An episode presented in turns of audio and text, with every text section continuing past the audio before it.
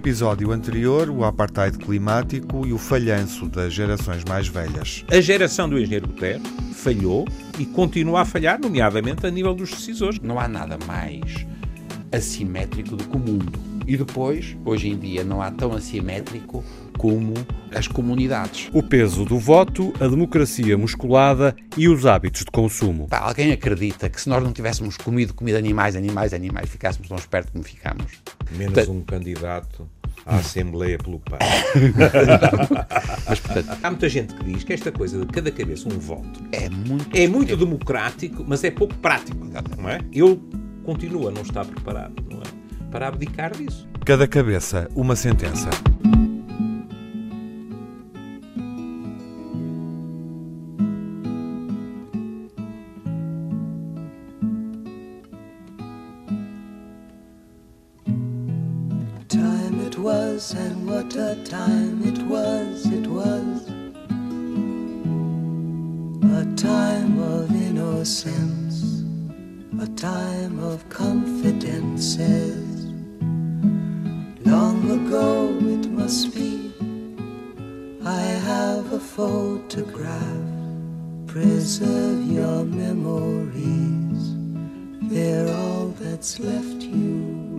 Episódio falamos sobre ecoansiedade, mas numa perspectiva política que fazem os grandes líderes políticos pelas nossas preocupações.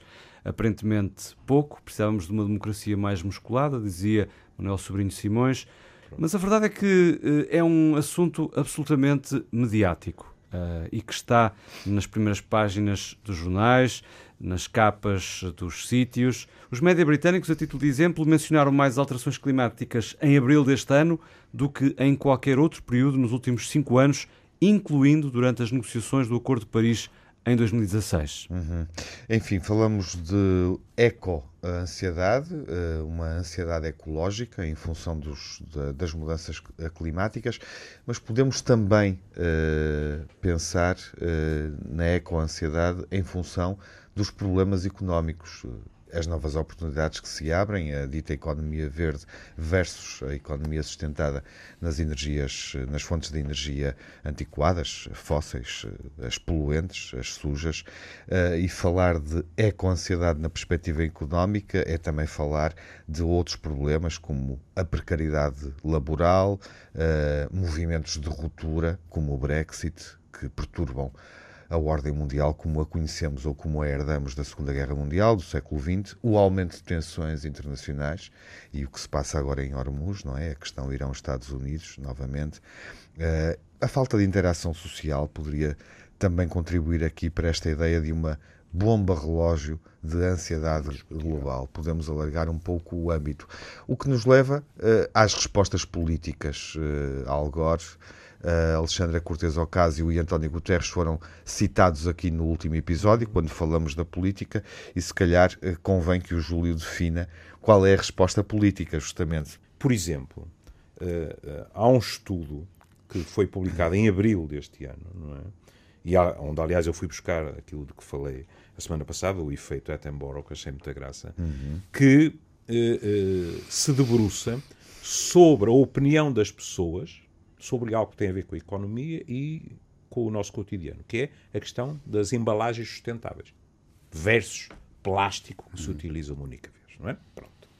E os resultados dizem que mais de metade dos consumidores reduziram a quantidade de embalagens de plástico que se utiliza apenas uma vez uh, e que os jovens são aqueles que estão mais disponíveis para alternativas. Na realidade, os números dizem que, uh, uh, enquanto 83% das pessoas entre os 55 e os 64 uh, se inclinavam numa direção, apenas 63% entre os 16 e 24 viam barreiras nesta modificação, entre aspas, vamos utilizar a palavra da moda, de paradigma, uhum. de utilização de uhum. algo tão simples como, como quando vamos ao supermercado e nos perguntam quer saquinho ou não quer saquinho. Isto tem a ver com a economia também. Não é? Sim. E o que é dito é que isto não é surpreendente, porque estes jovens têm tido muito mais informação inclusivamente de choque sobre o que aí vem, e que, portanto, é natural que estejam mais alerta, não é? Até já ouvi dizer que os próprios martelos de São João estão em perigo.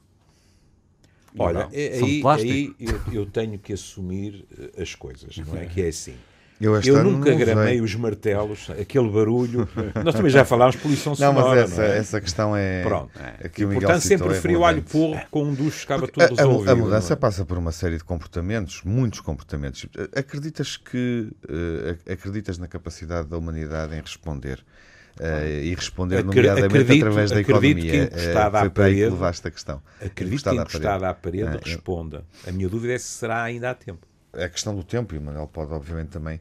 É, é, uma- é- é pertinente. Não achas? É, Eu acho, então, se, se a nossa capacidade de resposta individual, e o Manuel colocou muito Uhum. bem essa questão individual, social, global, no último episódio, eh, se a nossa resposta eh, não for rápida, não for urgente, quem é que nos vai conduzir, eh, levar, eh, impor uma resposta com caráter de urgência? Portanto, uma resposta imediata, uma mudança drástica no paradigma.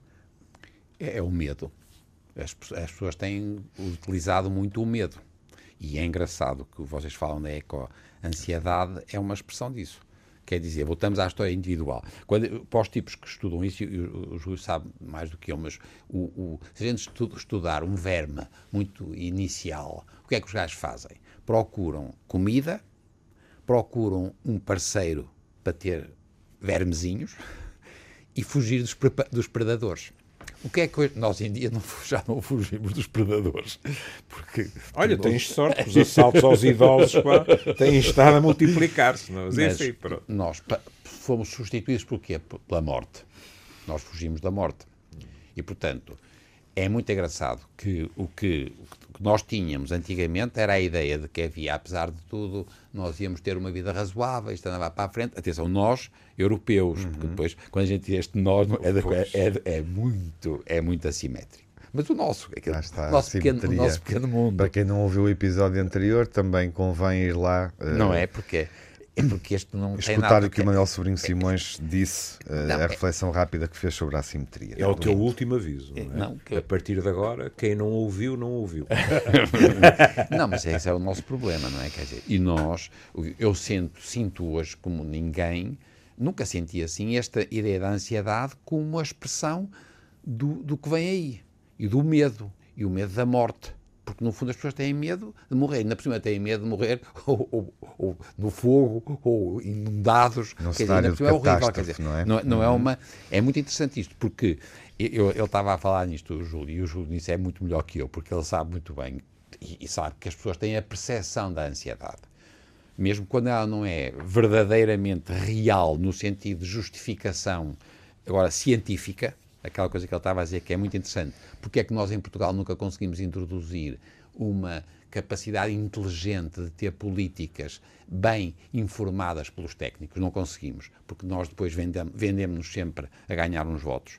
Mas ele estava a contar uma coisa com graça, e, e ele ainda sabe, sabe isto melhor que eu, que é os ansiolíticos. Epá, nós gastamos ansiolíticos como ninguém no mundo. E agora antidepressivos também. Também, não é? Ora, conta. E, portanto, Não, não. Isso aos mais diversos níveis. Por exemplo, eh, houve numa determinada altura eh, um raio de esperança, por exemplo, na questão da insónia. Porque alguns antidepressivos, em doses relativamente baixas, são muito eficazes para a insónia. Hum? E pensou-se com a prescrição que tem sido feita. Talvez não como deveria eh, em todos os casos, mas pronto, isto também é uma utopia. Então vão baixar as benzodiazepinas, nomeadamente tomadas para dormir. E não foi isso que aconteceu.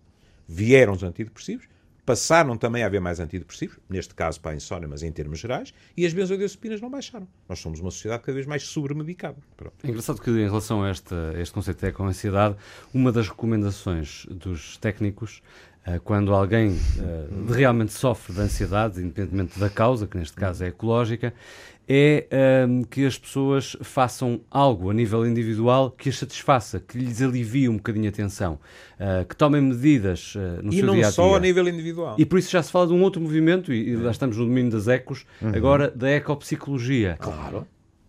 Claro. eu- Mas não eu- só a nível individual. Tu lês artigos em que dizem que o facto das pessoas se juntarem a outros em movimentos, Comunidades. etc., comunidades, e isto também porquê? É? É Porque tentativa. é muito mais fácil partir uma cana sozinha do que uma data delas. E o sentido de comunidade também dá às pessoas a sensação, às vezes real, conforto, A de conforto e ampla. algum poder. O que o Manel dizia, nós tivemos a um- a um outro nível, e vamos continuar a ter, presumo eu, uma investigação na cidade do Porto sobre a percepção de risco das pessoas ao andar à noite na rua, etc, etc. E a percepção não correspondia à realidade dos factos. Era menos arriscado e as pessoas estavam com mais medo. Aliás, Portugal é o terceiro país mais seguro do mundo. Dirias eh, que As estamos a pessoas leem exagerar. jornais, as pessoas ouvem notícias. Diriam, eh, Manuel, que, que estamos a exagerar, ou seja, que o nosso nível de eco-ansiedade, de ansiedade ecológica, Aquilo que eu disse é que a percepção das pessoas é condicionada.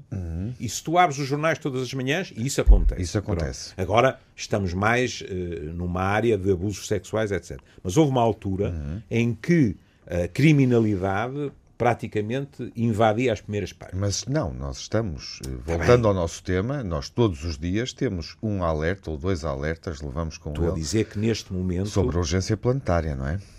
não é isso. Voltando Desculpa, ao eu nosso estava, a, tema. eu estava a falar a questão da percepção, Sim. percebes? Ah, Exato. E quando a pessoas de manhã leem ou ouvem que houve este assalto e aquilo e aquilo e aquilo outro, as pessoas não conseguem pôr nos pratos da balança de uma forma Volta à questão. legítima. Quando as pessoas todos os dias leem que eh, há menos neve nos Himalaias ou que o nível da água subiu, não Mas sei. tu não estás a gostar de mim hoje, deixa-me acabar e depois falas o que quiseres.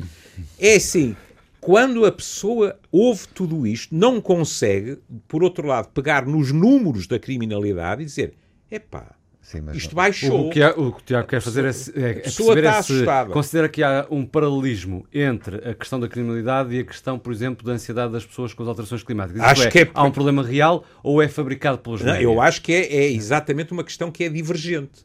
Em relação à questão climática, a malta, em termos gerais, com termos como é com a ansiedade ou sem termos sem é com a ansiedade, a pessoa tá- as pessoas, em termos globais, estão menos ansiosas do que deviam estar.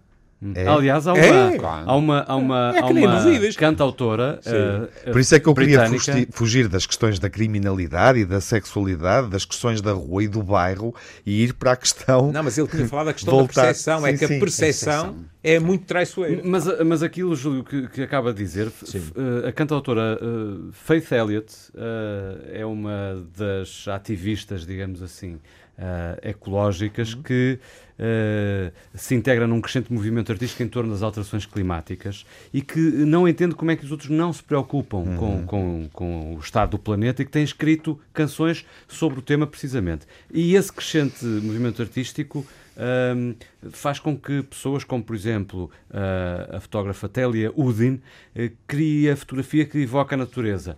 Há cada vez também mais atenção do meio artístico ao ambiente. Não sei se isto é algo que vos... Certeza, não, eu, eu sou- tenho a certeza, mas de novo no nosso nichozinho. O que, o que é que isso tem a ver com os tipos na China ou na Índia? Ou... E em Portugal? Em Portugal também só no.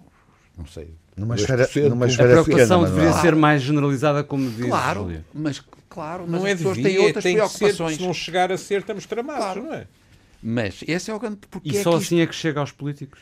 Não, Tem a eu acho faca que antes disso tem que chegar, chegar às pessoas. E o que é que tem, o que eu tenho sentido agora como, como médico que não faço clínica? Nós, por exemplo, temos a sensação de que esta ideia, por exemplo, nós não te- há menos crianças, portanto a gente está todos com muita atenção nas crianças. E estamos a exagerar na- na- no problema das crianças.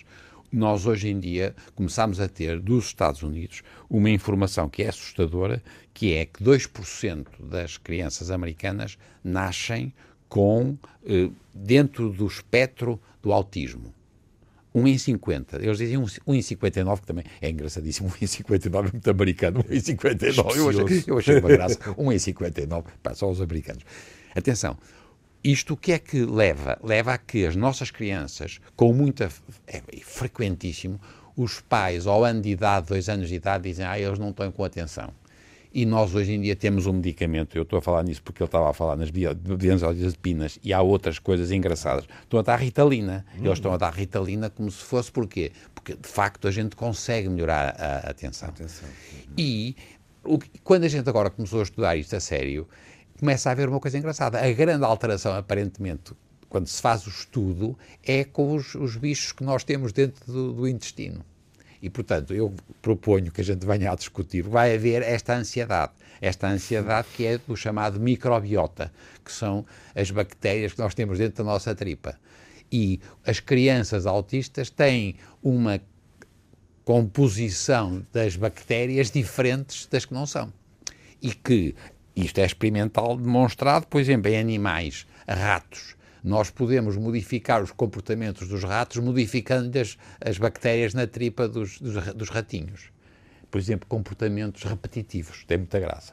Portanto, eles conseguem reproduzir, mudando, a- a- a- no fundo, a microbiota, a flora, que a gente chamava, antigamente chamávamos a, flora, que ninguém deixámos de deixar de usar a, a flora, mas era a flora. Nós conseguimos mudar o comportamento dos ratos só mudando o, o que está dentro da- do intestino, o que é uma coisa extraordinária, percebem? E, portanto, onde eu quero chegar, porque vocês estão a discutir uma coisa que a mim me interessa imenso, mas eu não sei nada que é da política. Em termos individuais, eu ando assustadíssimo é connosco. connosco. O bicho, o bicho é muito mais complexo do que nós pensávamos. Por um lado, nós, nós, seres humanos. Por outro lado, nós somos muito mais próximos dos animais, dos mamíferos, nomeadamente do que os outros. Isto é, por um lado, a gente percebeu que o homem é muito mais complexo e muito mais fruto do que é ele com o seu microambiente, e o mic- no, no microambiente são as, as, as bactérias que nós temos na nossa tripa e no intestino, aqui e acolá.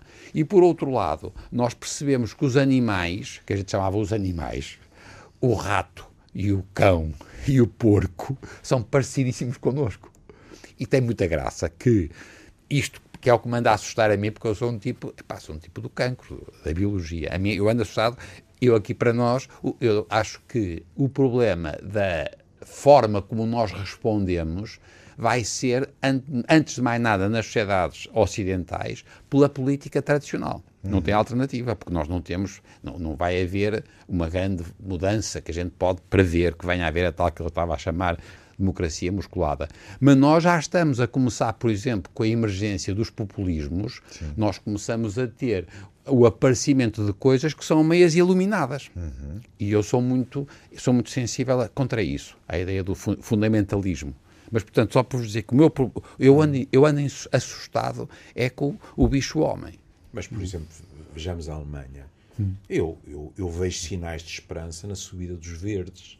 Na Alemanha, não é? Quer dizer, é contraditório. Temos, por um lado, a extrema-direita, não é? Aliás, até houve uma história deliciosa que foi uma cidadezinha onde a extrema-direita se ia reunir e a cidadezinha teve uma solução extraordinária para isso, que é eh, a cerveja que havia foi toda comprada.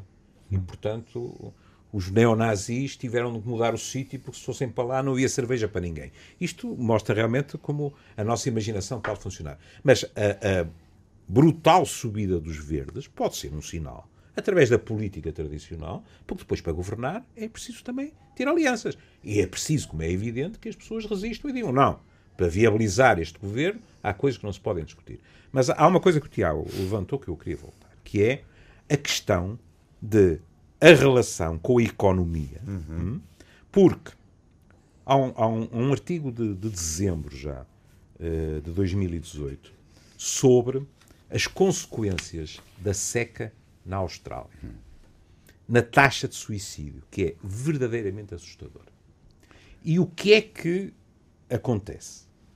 É o cruzamento de diversas variáveis. Primeiro, a seca tem sido catastrófica e, portanto, o dinheirinho não chega. Hum? 80 e tal por cento destes agricultores são homens. Estes homens guardam esta ansiedade, que é uma eco-ansiedade, para eles. Deprimem. Hum? Como não têm formação sequer para perceber o que se está a passar, muitos deles, nas entrevistas, dizem hoje: Eu pensava que aquele era mesmo eu, quando não era. Era ele deprimido. O que é que eles vêm depois dizer? Eles vêm dizer: Bom, mas a mim ensinaram-me que os homens têm que aguentar. Portanto, eu não me abria com ninguém. O primeiro exemplo da história, eh, do, do- do artigo qual é? É um a quem a mulher teve a esperteza de estender uma armadilha. convidou lá para casa o padrinho de casamento e deixou-os sozinhos. Com umas cervejas pelo meio. Ele abriu-se. E o outro disse-lhe, mas eu também já senti isso. E isto fez com que ele procurasse ajuda e neste momento na Austrália, olha, as questões que podem acontecer, há pelo menos dois calendários em que cada mês é a história de um homem que passou por isto e procurou ajuda.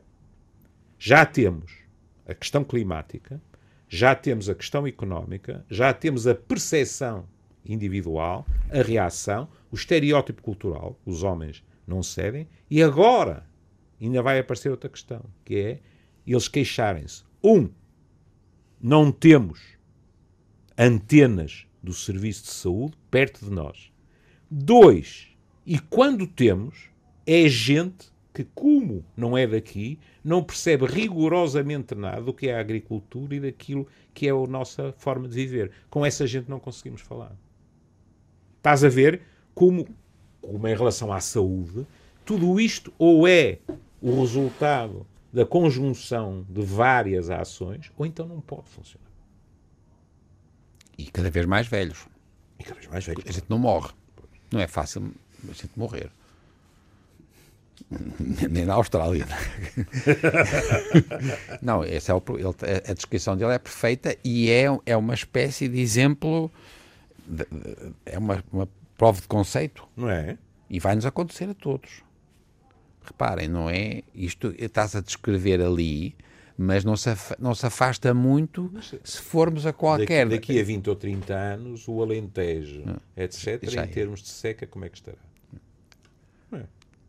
E agora, portanto, nós temos também, já discutimos isso no outro dia, e eu gostava muito de discutir, porque, por exemplo, da, da saúde no Alentejo, para mim é um exemplo extraordinário porque são muito poucas pessoas, mas estão muito afastados uns dos outros. Sempre tiveram uma alta taxa de suicídio. Sempre tiveram.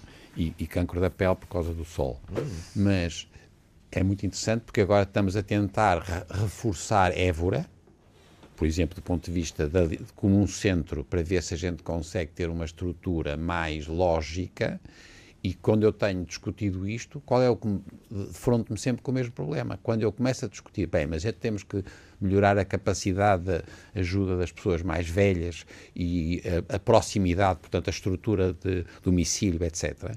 Quando eu começo a discutir isto, imediatamente há uns tipos que dizem, pá, mas você não se esqueça de Beja e de Porto Alegre.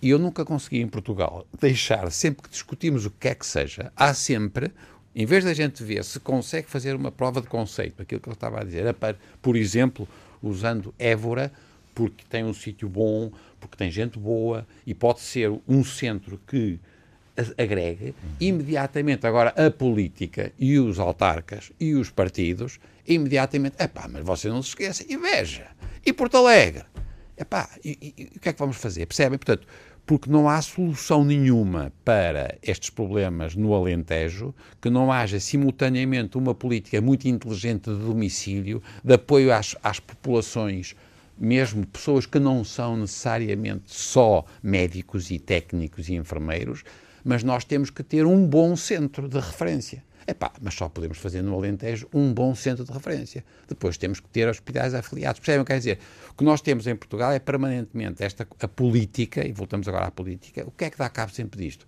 Epá, são os votos dos autarcas e dos partidos e a capacidade que eles têm de fazer angariação de votantes. Essa é uma das questões que as alterações climáticas também coloca, que Sim. é a adaptação que temos que necessariamente fazer às consequências das alterações eh, climáticas, nomeadamente a nível de, de saúde. E, e, é interessante que na última década foram tomadas medidas para tentar mitigar estes efeitos e ninguém o negará, eh, mas eh, a percepção dos cientistas é que foram absolutamente insuficientes. Consideram-nos equivalentes, eu, eu, li há dias um artigo que dizia isto, consideram que as medidas que foram tomadas para as alterações climáticas são equivalentes a caminhar sobre um deslizamento de terras, ou seja, são medidas ineficazes, tardias, insuficientes. A questão é saber nos adaptar? Uh, e, e, e, porque falamos aqui da, da resposta uh, política e tentamos introduzir uh, o conceito económico e as dificuldades que também decorrem disso e que, se, e que obviamente nós, nós também fomos já sentindo neste século XXI, eu diria, na sequência daquilo que o Miguel estava, desta quase reflexão final, síntese que o Miguel estava a tentar propor, uh, perguntaria o seguinte: acham que a resposta uh, por parte do, dos privados é mais eficaz uh, do que a resposta por parte das entidades dos organismos públicos, de quem nos representa enquanto, enquanto, enquanto eleitores, enquanto cidadãos, enquanto contribuintes também? Júlio, onde é que depositas mais esperança? Em função do que vês. É indiscutível. É? Os três, o terceiro, é essa, com, o terceiro, com, o terceiro, que é muito importante, cada vez mais. As, as Santa Casas. Ah, sim, claro, está bem, está bem, mas eu estava... Não, não é necessariamente, não, não, é, não é só público-privado. público-privado. Quem é que tu vês uh, a responder mais depressa neste momento e até em função das oportunidades? Não te parece que, apesar de tudo, são as empresas? Não. Não? É, depende da, da situação. Sim, porque as empresas em determinadas situações têm muito mais autonomia claro. é? do que a máquina pesada do Estado, etc. Mas as empresas sozinhas também não são capazes, não é? Uhum. Porque acabam a sobreviver uh, no meio do nada. Portanto, isso é impensável. Agora, uh, não consigo vislumbrar travões a quatro rodas. Nós já estamos na fase dos travões a oito rodas, não é? Quatro rodas. Sem que haja uma colaboração público-privado. Agora, o Manel introduz outra questão, que é as organizações não governamentais, e vamos ser justos. Se alguém tem alertado para tudo isto, são as organizações não governamentais e muitas vezes... Se alguém tem sustentado esse alerta até sim, muitas sim, vezes... Sim, é? pregando para os peixinhos. Sim, claro. é? Agora, é, é, claramente algo que tem que ser transversal. Partindo do princípio que vamos a tempo. Não é? Eu lamento muito se isto parece apocalíptico, mas uhum. é o uhum. que os cientistas dizem. Não há nenhuma garantia que nós ainda vamos a tempo. Pronto. É. O, o, na entrevista do, do João Canijo no, no Expresso, eh, a Inês perguntava-lhe: e como é que isto vai ser? Disse: pá, eu não sei, mas a médio prazo a Europa acaba. Mas não é só a Europa. Eu sei. Não, não, é. não, não, mas a Europa ainda é mais importante. Aliás, na semana passada, não é? Tu, tu dizias, porque nós consumimos, consumimos, consumimos, e eu estava aqui a pensar, a semana passada, como se não houvesse amanhã. E a frase é sinistra. Exatamente. É. Porque é exatamente isso. É.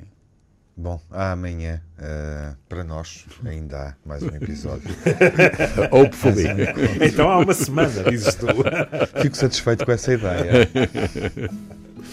Fico satisfeito com essa ideia. Até lá. Até lá.